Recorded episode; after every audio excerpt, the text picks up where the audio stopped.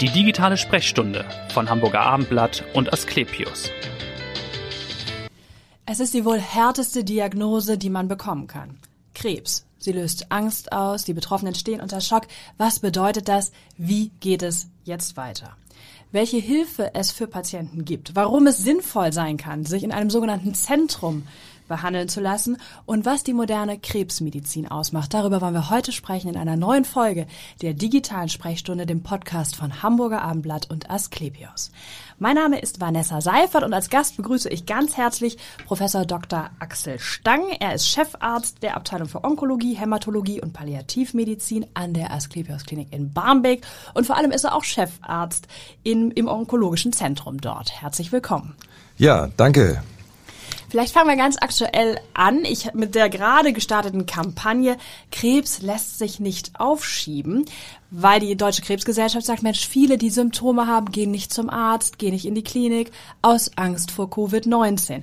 Spüren Sie das auch im klinischen Alltag oder ist Ihr Zentrum davon ausgenommen von dieser Entwicklung? Wir spüren das teils, teils. Patienten, die wirklich sehr schwer krebserkrankt sind und dringend eine Therapie bedürfen, also eine Operation beispielsweise oder eine Chemotherapie, die fragen teilweise aktiv nach, dass sie doch auch behandelt werden können. Ja. Während andere Felder, wie zum Beispiel die Vorsorge und die Nachsorge, die gehen ganz deutlich zurück. Da sagen die Patienten teilweise aktiv auch Termine ab. Mhm. Also ein bisschen ein äh, gespaltenes Bild. Ja. Äh, je dringender die Behandlung ist, umso eher kommen die Patienten und fragen sogar aktiv nach. Äh, ich will auch Folgendes noch dazu sagen. Die Krankenhäuser sind maximal sicher. Ja in unserem Krankenhaus, in der Klinik Barmbek zum Beispiel, aber das gilt für alle Asklepios-Kliniken, werden die Mitarbeiter in der Onkologie zweimal pro Woche getestet. Wir sind mittlerweile alle geimpft ja. und es gibt fast kaum keine Möglichkeit mehr, dass bei uns Covid übertragen mhm. wird. Und die Patienten, die wir natürlich auch behandeln mit dieser Covid-Erkrankung, die ja eine kleine Zahl nur ausmachen bei uns, vielleicht zwei, drei vier Prozent nur aller Patienten, die wir behandeln, ja. die sind bei uns abgeschottet und wann immer ein Verdacht wird, äh, da auftritt, dass einer Covid-19 hat, wird er sofort getestet und gegebenenfalls auch isoliert. Also doch mal eine wichtige Botschaft, dass die Kliniken sicher sind, dass man keine Angst haben muss, sich dort zu infizieren und dringend doch die Termine zur Vorsorge, zur Früherkennung wahrnehmen sollte, denn das macht ja, ja doch einen großen Unterschied. Ja, das macht, also der Krebs lässt sich ja durch äh, nichts aufhalten, er wächst weiter, die bösartigen Krebse wachsen, nehmen zu und alles, was verspätet äh, äh, erkannt wird, das ist dann in einem höheren Tumorstadion, die natürlich schwieriger zu behandeln sind. Ich will aber gleich vorweg sagen, dass auch die fortgeschrittenen Stadien, gerade die metastasierten Stadien, also wo der Krebs schon tödliche Töchter in anderen ja. Organen gebildet hat, dass auch dort enorme Fortschritte mhm. in den letzten fünf bis zehn Jahren erzielt worden sind. Und diese Fortschritte gründen sich überwiegend auf einer zunehmenden Zusammenarbeit von Spezialisten. Und diese Zusammenarbeit von Spezialisten, die ist in, eigentlich nur in Zentren heutzutage ja. ge gegeben und gewährleistet. Und deshalb tragen diese Zentren, Krebszentren, auch zu der erhöhten Heilungschance mhm. von Krebs bei, insbesondere auch bei den fortgeschrittenen Stadien. Ja. Vielleicht, da haben Sie schon das Stichwort Zentrum ja genannt. Vielleicht können Sie mal genau erklären, bei Ihnen in Barmbek, wie viele Patienten sehen Sie da im Jahr und was sind die häufigsten Krebserkrankungen, mit denen Sie da zu tun haben? Ja, wir sind, also wir sind in Barmbek ja ein onkologisches Zentrum, zertifiziert nach der Deutschen Krebsgesellschaft. Wir werden einmal pro Jahr offiziell von externen Gutachtern geprüft, ob unsere Ergebnisse und unsere Prozesse, wie es so heißt, in Ordnung sind. Da müssen wir uns jedes Jahr stellen und das auch nachweisen. Ja. Auch Personalschlüssel zum Beispiel nachweisen. Mhm. Zum Beispiel nachweisen, dass wir auch psychoonkologisch betreuen. Ähm, und ähm, wir haben, um mal eine Größenordnung zu geben, vier spezialisierte Tumorkonferenzen, in denen wir pro Woche etwa 100 Fälle besprechen ja. insgesamt. Das sind 5000 Fälle pro Jahr. Das mhm. ist eine ganze Menge. Und von denen sind etwa 20 Prozent extern, also aus dem ganzen Umland, aus Ja. ganz Deutschland, teilweise auch aus dem europäischen Ausland oder auch international äh, äh, Vorstellungen. Ja. Also jeder fünfte Patient, der bei uns in der Tumorkonferenz besprochen wird, ähm, kommt gar nicht aus Hamburg. Ja, ich sag mal, das spricht ja für den Ruf Ihres Zentrums auch. Wer kommt denn zum Beispiel aus dem Ausland? Was sind das für Menschen? Mit welchen Erkrankungen? In welchem Stadium? Ja, das sind äh, Patienten, die eine spezialisierte äh, Behandlung nochmal nachfragen, ob das Möglichkeiten gibt. Ähm, es gibt Erkrankungen wie zum Beispiel den Lungenkrebs und den Darmkrebs, wo wir in den letzten Jahren sehr viele Fortschritte gemacht haben. Äh, Durch medikamentöse Therapien, teilweise durch verbesserte Operationen. Es gibt aber zum Beispiel auch immer noch schwer zu behandelnde Krebsarten wie den Bauchspeicheldrüsenkrebs, den Speiseröhrenkrebs oder auch den Leberkrebs. Ja. Und vor allem die metastasierten Erkrankungen. Und da hat sich enorm was getan in den letzten Jahren durch Zusammenspiel von Onkologen, die Medikamente geben und Chirurgen zum Beispiel, die operieren, aber Ja. auch Strahlentherapeuten. Wenn man die kombiniert, diese Verfahren, und sich genau anguckt, wo sind die Metastasen, wie viele Metastasen sind das, ähm, welche Krebsart liegt dem zugrunde, dann kann man auf den einzelnen Patienten heute Konzepte zuschneiden Ja. mit mehreren Verfahren, äh, die dann eingesetzt werden. Und diese Kompetenz, die gibt es eigentlich nur in den Zentren. Ja. Vielleicht noch ein Wort äh, Gerne, äh, dazu. Äh, wir sind ja eingebettet als onkologisches Zentrum äh, in der Klinik Barmbek in dieses Asklepios Tumorzentrum Hamburg. Mhm. Das äh, betrifft sieben Standorte, in denen insgesamt 200, Kre- über 200 Krebsspezialisten Ja. arbeiten. Und wir arbeiten auch über die Standorte hinweg zusammen und äh, konsultieren uns beispielsweise auch in den Tumorkonferenzen, Ja. denen wir uns zuschalten. Da sind ja heute die technischen Möglichkeiten äh, dafür gegeben. Genau. Und auch das ist ein Beitrag dazu, dass wir über ein äh, spezialisiertes Zentrum wie zum Beispiel in Barmbek hinaus auch Patienten innerhalb dieses Verbundes dann natürlich uns untereinander zuweisen können. Ja. Ähm, und dann sicher sein oder zumindest den Rat einholen können, wie gehen wir hier am besten vor. Ja.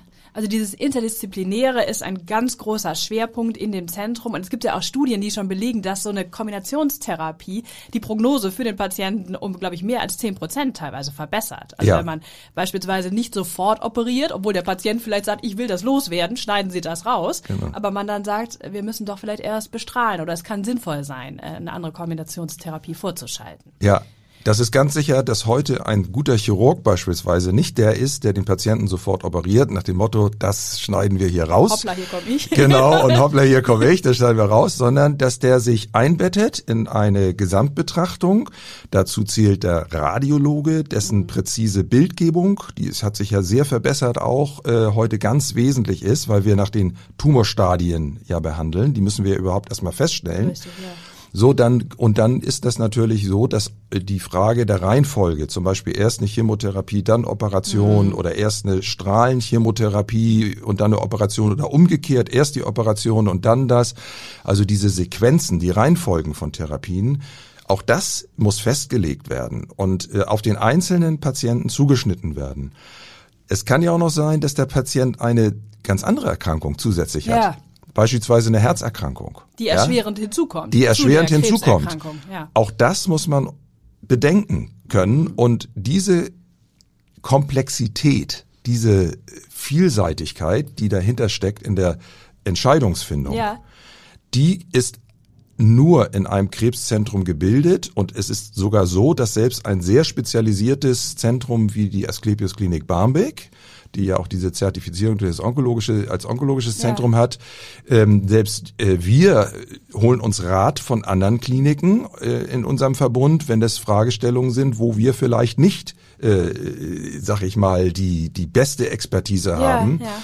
Oder wenn beispielsweise gleichzeitig ein, äh, wir einen Patienten mit einem Leberkrebs, Bauchspeicheldrüsenkrebs oder Speiseröhrenkrebs oder Darmkrebs haben, der aber gleichzeitig meinetwegen einen Hirntumor hat, dann holen wir uns Rat von außen. Ja. Und diese, diese Strukturen, die Zusammenarbeit von Spezialisten und die äh, der, das sich gegenseitige Rat einholen, ähm, das ist eigentlich, das erhöht die Heilungschance. Ja, ja. Und diese zehn Prozent, die sind realistisch, die Sie da sagen. Ja. Möglicherweise sind sie sogar noch viel höher. Ja.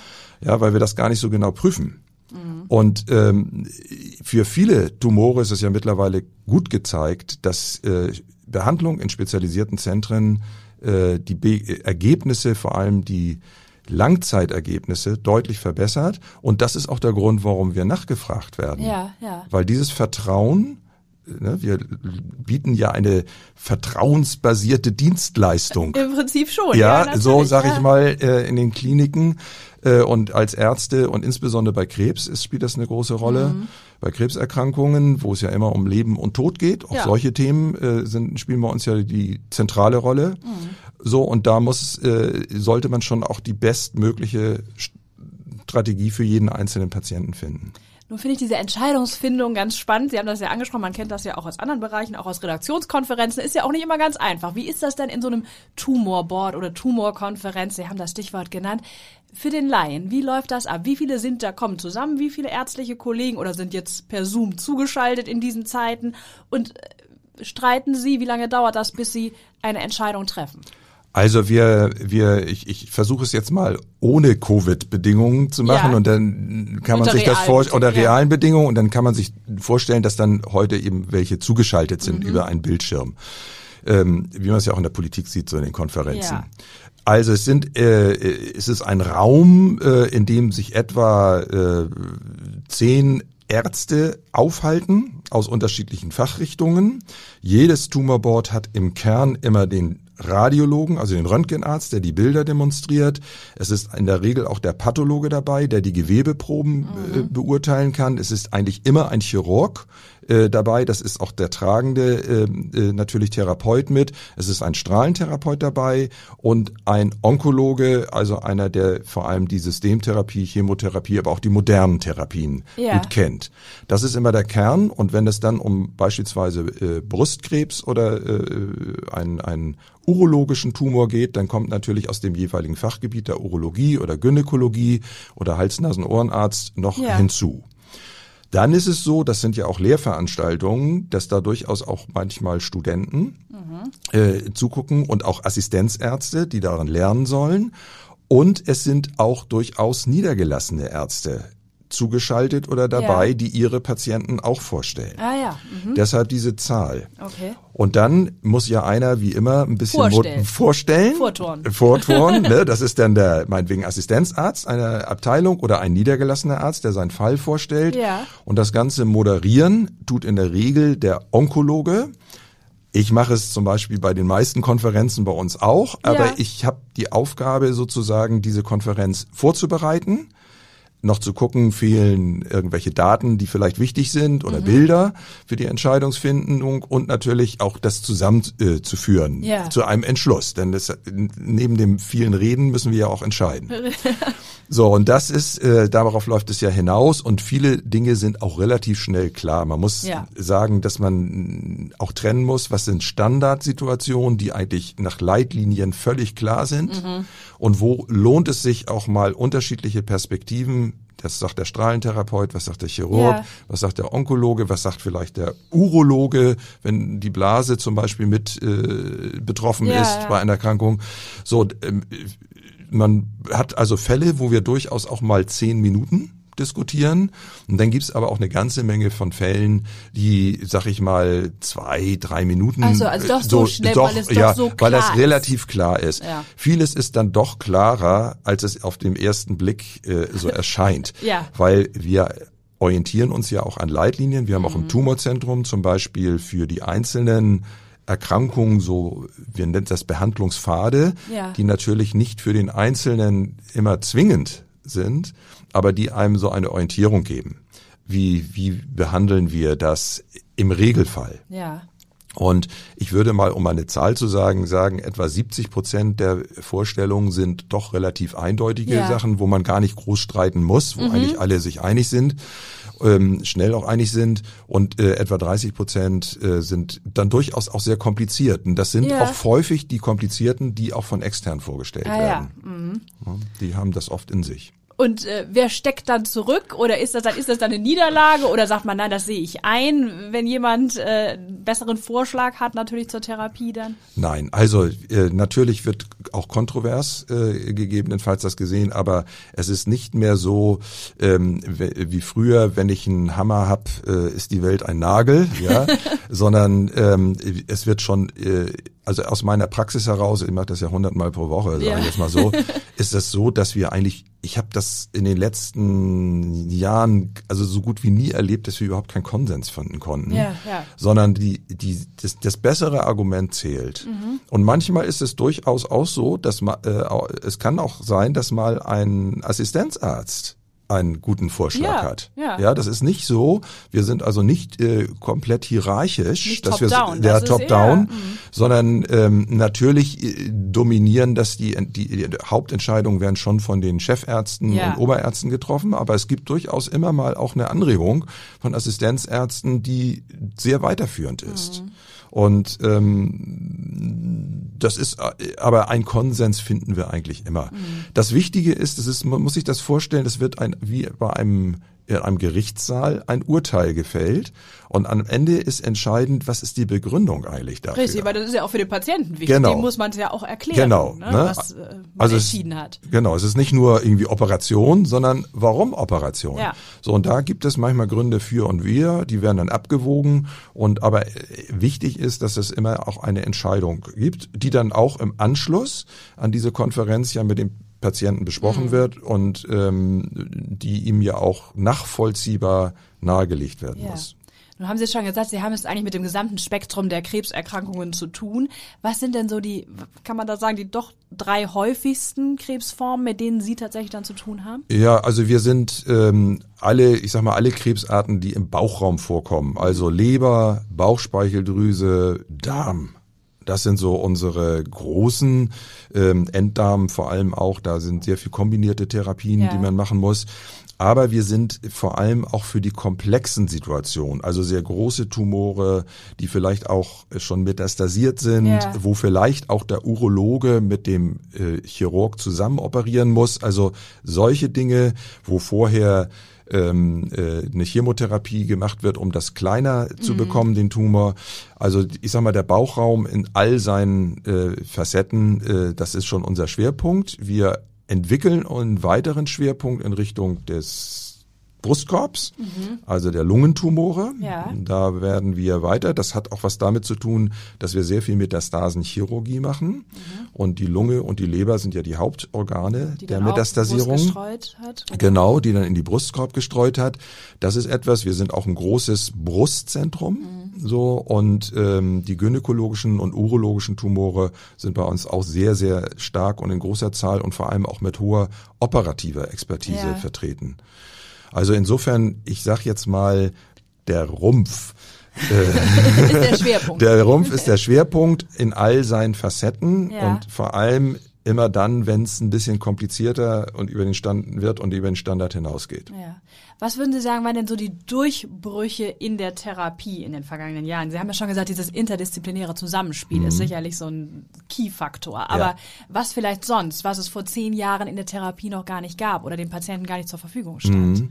Gut, also die Kombination von Verfahren ist der eine Fortschritt. Die Zusammenarbeit der Spezialisten ist ein wesentlicher Fortschritt, also die unterschiedlichen Sichtweisen. Dann hat sich in, durch dieses bessere Verständnis der Biologie dieser Tumore, das nennen wir noch diese molekularen äh, Marker, die wir jetzt heute ja vermehrt auch suchen in den Tumoren, die führen dazu, dass wir bei den einzelnen Tumoren immer mehr so, ich nenne es mal die Achillesferse finden können und auch durchaus Medikamente dafür haben, die dann sehr gezielt eingesetzt werden. Das nennt man auch gezielte Therapien. Ja. Das ist sicherlich in den letzten fünf bis zehn Jahren ein enorm und auch sich in Zukunft weiter ausweitendes äh, Therapiefeld in der medikamentösen Ja. Therapie. Dann ist eine wesentliche Entwicklung die ganze immunonkologische Therapie, die ja über die Tumor Entitäten nennen wir das, also die einzelnen Krebserkrankungen wie Lungenkrebs und Darmkrebs und Leberkrebs und Bauchspeicheldrüsenkrebs, Brustkrebs hinausgehen, wo wir merken, da sind ähnliche Mechanismen, äh, am Werk, die wir heute immunologische Mechanismen, die wir heute besser ähm, ähm, ähm, besser bekämpfen können mit Medikamenten, teilweise sogar auch sehr langanhaltende mhm. Erfolge bekommen, die vor zehn Jahren noch gar nicht ja. denkbar waren. Und äh, dann ist auch ein kleines Gebiet, für das wir auch in Barmbek sehr stark stehen, das ist die sogenannte interventionelle Therapie.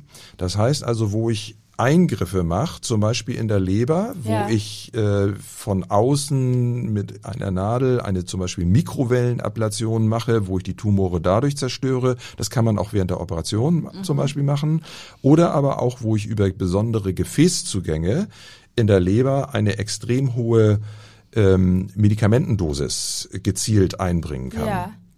Das sind Verfahren, da haben wir zum Beispiel die vierten in Europa, die das gemacht haben, so und äh, die wir sehr ausgebaut haben. Geld leider nur für äh, gut anwendbar für einige etwas seltenere ja. Tumore, aber genau das zeichnet ja ein Zentrum auf. Ja. Und dann sind auch solche Dinge wie die neue Chirurgie des Bauchfells sich durch, also so diese kleinen Puzzlesteine setzen mhm. sich so immer mehr so zusammen und der entscheidende Punkt bleibt aber dabei, nicht nur immer die einzelne Option zu sehen, sondern das Zusammenspiel ja, ja. Zu, zu orchestrieren. Mhm. Und das ist auch ein wesentlicher Job von mir, sozusagen ein bisschen dieser Dirigent in diesem Orchester ja, Bild, ähm, ne? zu sein, äh, auch in den Tumorkonferenzen, aber vor allem auch in der praktischen Durchführung dann.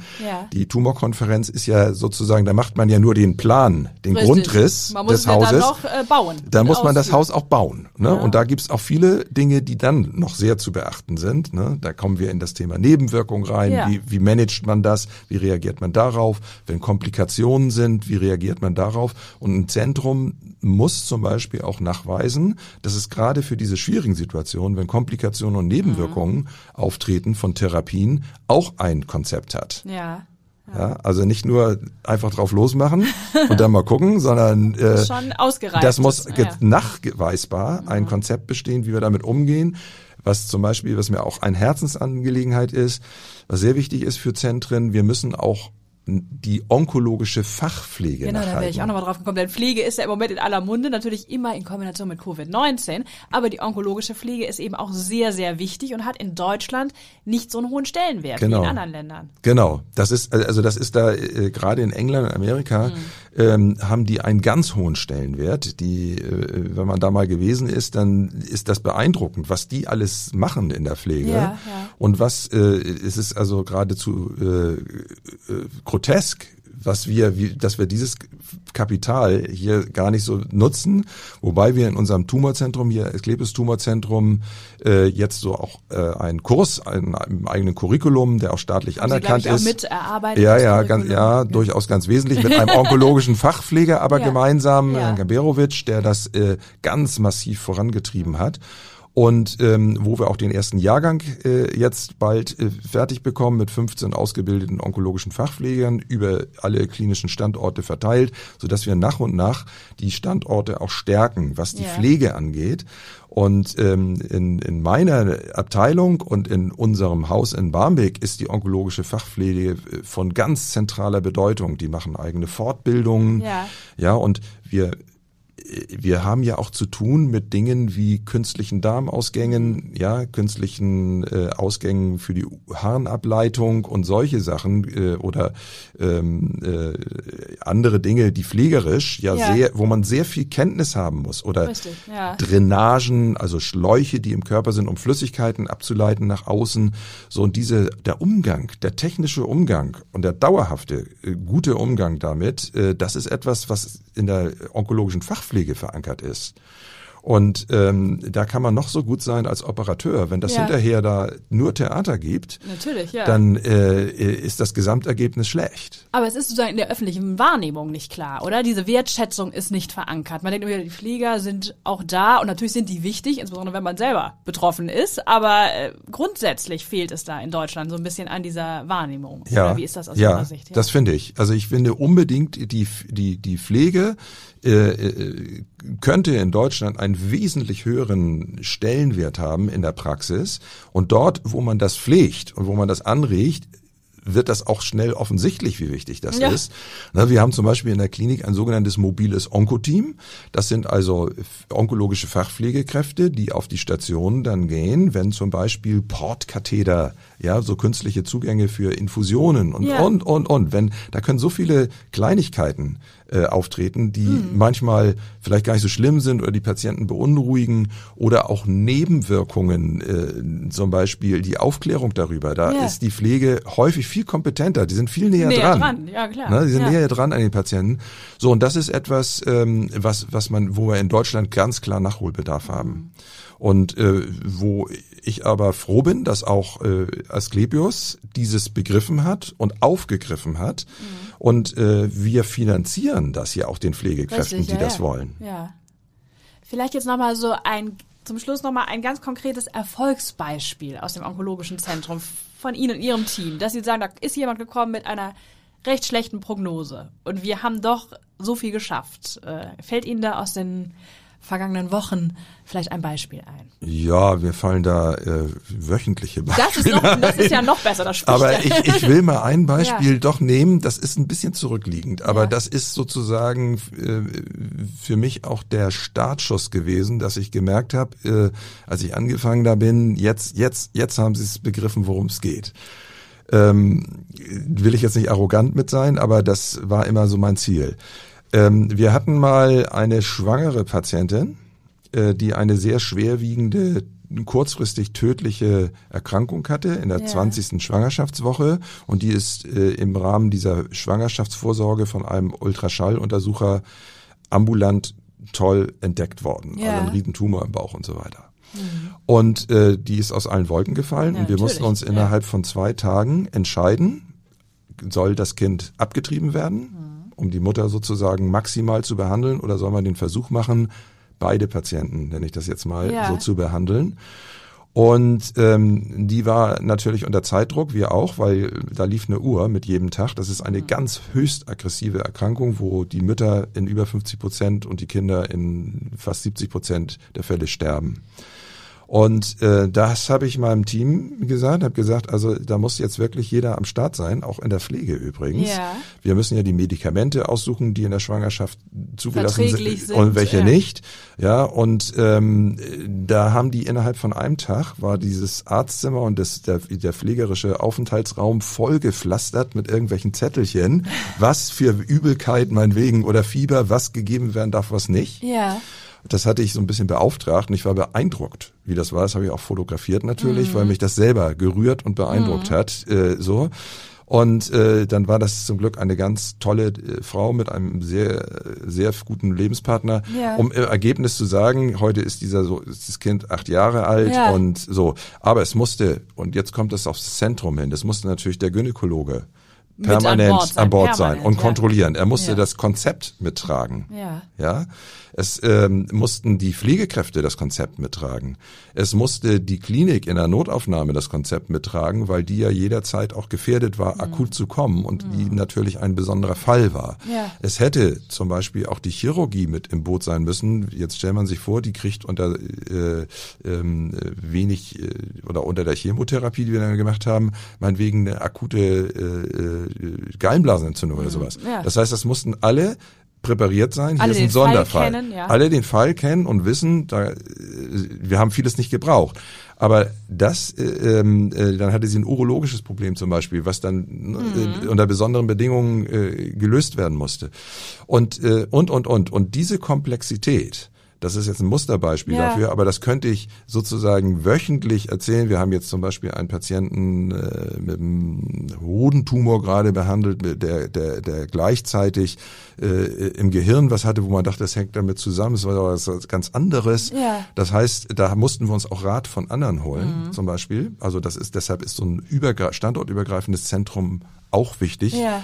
Und wir wollen ja auch dieses, diese Struktur, die wir in Barmbek erarbeitet haben, nach der Deutschen Krebsgesellschaft auf die anderen Kliniken So eine ausrollen. Blaupause für die anderen. So, so eine Art Blaupause. Ja. Ne? So und ähm, das sind so Sachen. Dann ähm, ein, äh, ein Patient, wo äh, fällt mir jetzt so gerade ein, auch sehr jung, äh, mit einem kleinen Kind angekommen, ähm, wo wo wir eine besondere Therapie für die Lebererkrankung anbieten können. Da sind wir auch sehr stark in diesem Ja. Bereich, zusammen mit den Radiologen, möglicherweise sogar ein operatives Konzept, äh, was vorher überhaupt gar nicht in Betracht gezogen Ja. wurde. Ne, da kam übrigens aus Wetzlar dieser Patient. Mhm. Ne, also das ist äh, äh, so und und das ist äh, und in jeder Tumorkonferenz, wir haben mittwochs unsere schwierigste, würde ich mal sagen, da machen wir immer so 30 Fälle, da würde ich mal sagen, sind mindestens immer 10 dabei, die wirklich äh, besondere Knifflig sind. knifflig sind, Ja. und die die die besondere Konzepte erfordern, die aber alle in Richtung einer Zusammenführung von Therapien gehen Ja. und die allen Patienten auch eine Chance geben. Mhm. So und ähm, ja, das ist also Das macht das den Reiz auch aus? Das wäre jetzt vielleicht die abschließende Frage noch. Warum sind Sie Arzt geworden? Warum Internist? Und warum dann dieser onkologische Schwerpunkt? ja gut. Also ich mach mal die Kurzversion. Kurz genau. Die Kurzversion ist, ich bin mal aus dem experimentellen, aus der experimentellen Krebsforschung äh, ursprünglich gekommen über meine Doktorarbeit oder Promotion, äh, wo ich sozusagen an äh, äh, von Patienten entnommenen Tumoren äh, Tumorzellen getestet habe auf die Wirksamkeit von Medikamenten. Und dieses Grundkonzept, das, äh, ich hätte so ins Experimentelle abdriften können und dann hat mich ein Aufenthalt in Amerika mal dazu gebracht, äh, zu denken, nee, eigentlich ist es doch viel interessanter, äh, nicht interessanter, aber äh, äh, ich, ich möchte doch lieber am Menschen arbeiten. Ja. Das ist in mir drin gewesen, dieser Punkt. Und ich habe immer schon, sag ich mal, die innere Medizin geliebt. Das ist ein großes Fach. Es geht immer um den ganzen Menschen mit Körper und Seele und Geist. Und äh, man muss vielfältig denken können. Und ähm, das, also da war ich immer innerlich festgelegt. Ja, ja. Und ich war eigentlich auch immer auf die Onkologie innerlich festgelegt, weil ich fand sie immer das interessanteste Fach. Ach so, okay. Weil Ja. hat, es hat immer was mit dem Leben und mit dem Tod sozusagen ja. zu tun. Und die ganze Evolution ähm, äh, letztlich, äh, Krebserkrankungen haben ja auch was damit zu tun. Die Mutationen Mhm. und so weiter. Das ist ja, auch jeder Tumor ist sozusagen, äh, entwickelt sich Entstehung, Evolu- ja, Entstehung und auch die Entwicklung ist eine Evolution, Tumorevolution. Ja.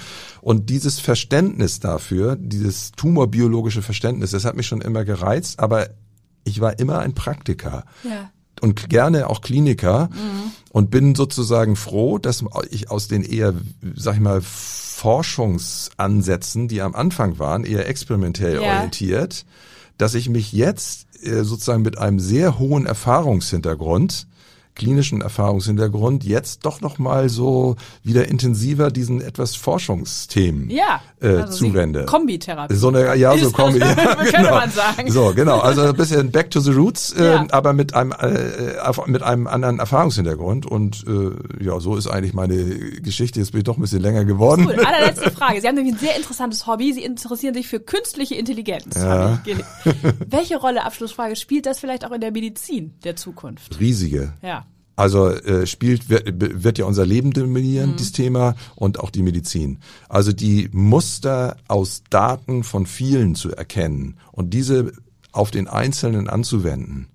Sag mal, diese Idee, die ist ja auch in meiner ursprünglichen Promotionsarbeit Ja, genau, gewesen. da ist der Faden wieder da ist aufgenommen. er wieder aufgenommen. Das finde ich eigentlich maximal interessant. Und der zweite Punkt ist, ich finde, dies, wir müssen uns mit dem Thema auseinandersetzen. Das hat ethische, philosophische, aber auch sehr anwendungsorientierte Mhm. Aspekte. Und die Medizin äh, äh, wird das äh, revolutionieren, das äh, das Thema Machine Learning, äh, Artificial Intelligence und so weiter, das, da werden wir gar nicht drum herumkommen. Dann sprechen wir nochmal in einem neuen Podcast. Ja. Vielen, vielen Dank, dass Sie da waren. Das war ein sehr interessantes Gespräch. Professor Stang war das und ich danke Ihnen ganz herzlich fürs Zuhören und schalten Sie gerne wieder rein in die nächste digitale Sprechstunde. Vielen Dank. Dankeschön. Jo, gern.